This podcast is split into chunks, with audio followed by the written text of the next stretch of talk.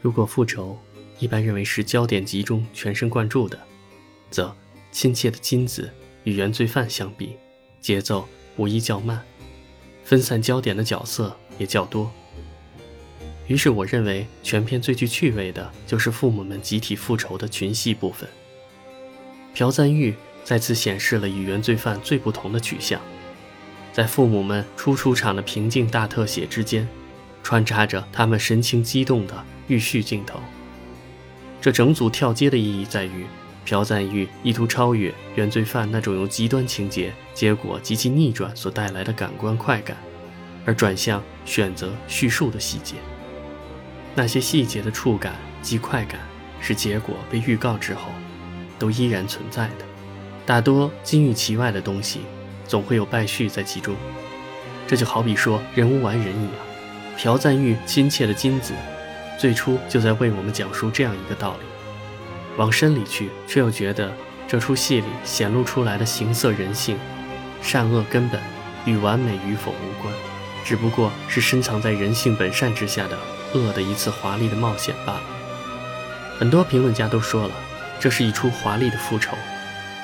导演利用一切美好的、华丽的外在，为血腥的暴力与残酷披上嫁衣，而作为人的道德底线，也在这华美掩盖下被硬生生地拽了出来，却又是潜移默化的。从影片开头，金子砸掉牧师手中那代表纯洁重生的白豆腐开始，这已经就像是在向某种伦常挑战了，像是信仰。从十三年前金子进入监狱那抬头的一瞥开始，这个计划就已经开始。在狱中，人们都称其为亲切的金子，因为他的复仇计划需要他们，无论是出于利用或者真心，他将自己善良与邪恶发挥极致。正如影片中金子发出金色光芒的脸，他此时已经是一个几乎完美的神。他的目的是善待一切，来操控一切。一步紧接一步的复仇计划，在出狱后全盘在计划中进行。本以为金子会用那把特意为复仇而造的镶银雕花手枪枪毙了仇人，导演却戛然而止。接下来的镜头便是全片高潮与出彩之处了。仇人白是个至今逍遥法外，并利用金子作为替罪羊的变态小孩杀人狂。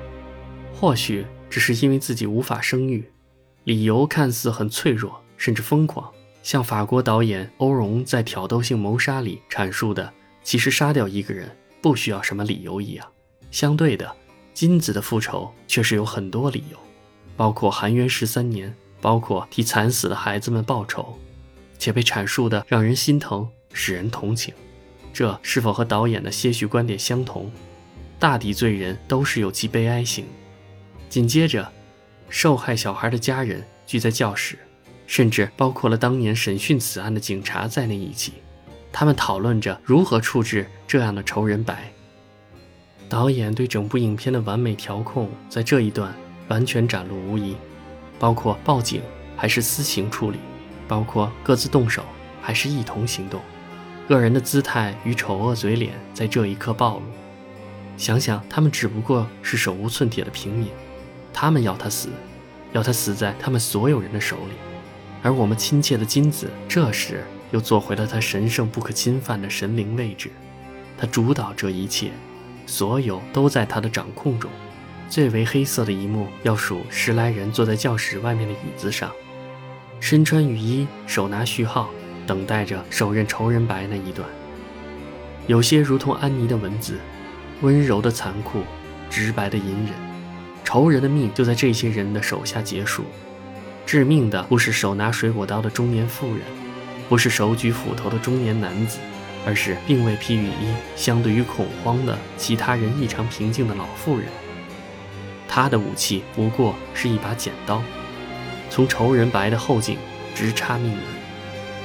原来人都是可以歇斯底里的，原来人都是有着罪恶本能的。当然，他们本就是手无寸铁的平民。刀斧这样的狂魔武器并不适合，一把剪刀就足够泄愤了。好一出黑色幽默。再来说说金子，可以说他的身上无处不隐喻：红色的蜡烛，红色的高跟鞋，红色的盖眼膏，点点连衣裙，还有为了赎罪砍下手指后包扎起来的雪白小手指。不可否认的，金子是美丽动人、充满诱惑的。然而从开头就跟随着她的小指白绷带，在每一幕都显得扎眼。这好像又在说着金玉其外，败絮其中了。那么一点点的不和谐，是不是正是完美外在掩饰下金子那充满罪恶的心呢？影片最后，在处理完仇人白的尸体后，众人聚集在蛋糕店前，金子分给其他人的蛋糕全是黑乎乎的。这出自他手的黑色蛋糕，就像是这出华美的复仇，他精心烹制，然后喂给每个有牵连的人吃。沾染黑色的嘴。如同泯灭在黑暗中的人心，但是金子没有吃，他而是做了一个象征光明与鲜亮人生的雪白蛋糕给女儿，在雪花飘舞的夜晚照亮全场。金子说：“你要活得雪白。”这分明就是在忏悔和赎罪的说：“我活的是黑暗的。”可他女儿挑起蛋糕，一口自己吃，一口喂给金子时，他仍没有吃。他只是不顾一切地将脸铺在白色蛋糕上，但他知道，即使满脸白色，全身白色，他的心仍旧如皑皑雪天里他的一袭黑袍，始终格格不入。这既是一出华美的复仇，更是一出淡然的救赎。复仇的是人，手刃仇人，以眼还眼；可救赎的是心，是金子曾经迷茫和无知的心。在影片中穿插的金子与十九岁少年的爱情，金子与失散女儿的亲情，则是对于他的救赎，仍旧是从十三年前金子进入监狱的那一瞥开始，他就迈入了一个深渊，这是一个万劫不复的深渊，却也是通往天堂的深渊。十三年前，年轻的金子只是个无知的物质少女，无意怀上的孩子，巧合或注定的成为被要挟的筹码。因而入狱，这一切看似可怜，却又咎由自取。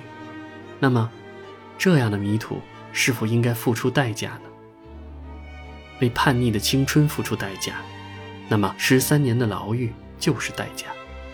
这看似过于残忍的代价，却又是救赎，对于十三年前迷茫与无知的救赎。整部片子就好像五味杂陈的调味瓶，辛酸苦辣皆备。又是单调空白的人生白卷，空空如也。你需要怎样的姿态，怎样的笔触，怎样的手法，怎样的力度去书写，都是你的事情。但是记住，任何书写，任何行为都是要付出代价的，如同仇人白，如同复仇金。